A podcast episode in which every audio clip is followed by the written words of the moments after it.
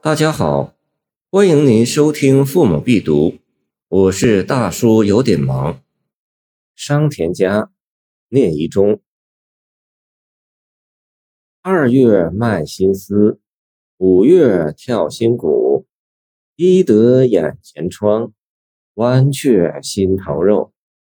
我愿君王心，化作光明烛。不照绮罗颜，只照陶王屋。聂夷中，公元八百三十七年至八百八十四年，字坦之，唐河东人，今山西永济。出身贫寒。帝宗咸通十二年，公元八百七十一年进士及第，后补华阴县尉。唐末广大农村破产。农民遭受的剥削更加惨重，至于颠沛流离，无以生存。在这样的严酷背景下，产生了可与李绅、悯农二首前后呼应的贾谊中、商田家。有人甚至将此诗与柳宗元《捕蛇者说》并论，以为言简意足，可批柳文。见清沈德潜《唐诗别裁集》。开篇就揭露封建社会农村一种典型怪事：二月蚕种始生，五月秧苗始插，哪有丝麦？哪有谷跳？跳即出卖粮食，居然二月卖新丝，五月跳新谷，这乃是卖清，将尚未产出的农产品预先贱价抵押，正用血汗喂养栽培的东西，是一年衣食。是心头肉啊，但被挖去了。两言卖心，令人悲酸。卖清是迫于生计，而首先是迫于妇联。一本将复耕原上田，子竹山下荒，六月禾未秀，官家已修仓四句与此事合并，见聂夷中田家，就透露出各种消息。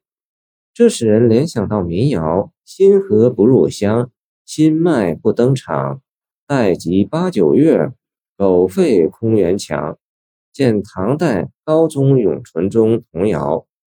明年衣食将何如？已在不言之中。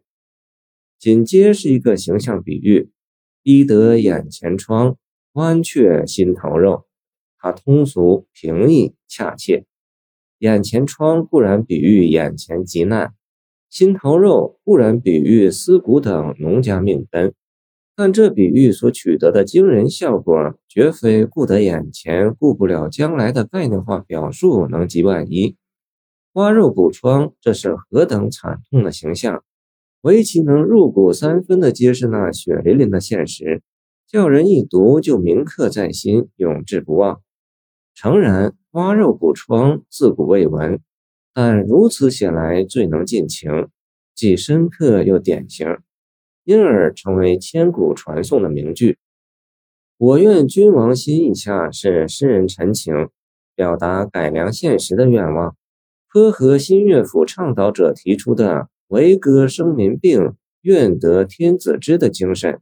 见白居易寄唐生。这里寄希望于君主开明，固然有其历史局限性。但作者用意主要是讽刺与绝见。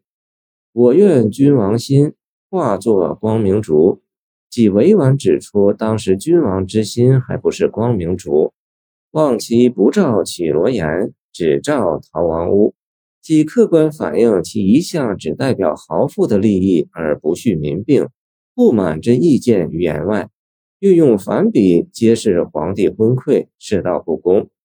绮罗颜与逃亡屋构成鲜明对比，反映出两极分化的尖锐阶级对立的社会现实，增强了批判性。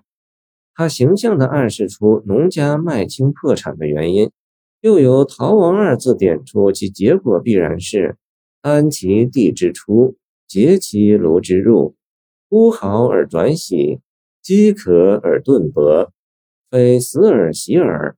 见唐柳宗元《捕蛇者说》，充满作者对田家的同情，可谓言简意足。谢谢您的收听，我的 QQ 号码幺七二二九二二幺三零。欢迎您继续收听我们的后续节目。如果你喜欢我的作品，请关注我吧。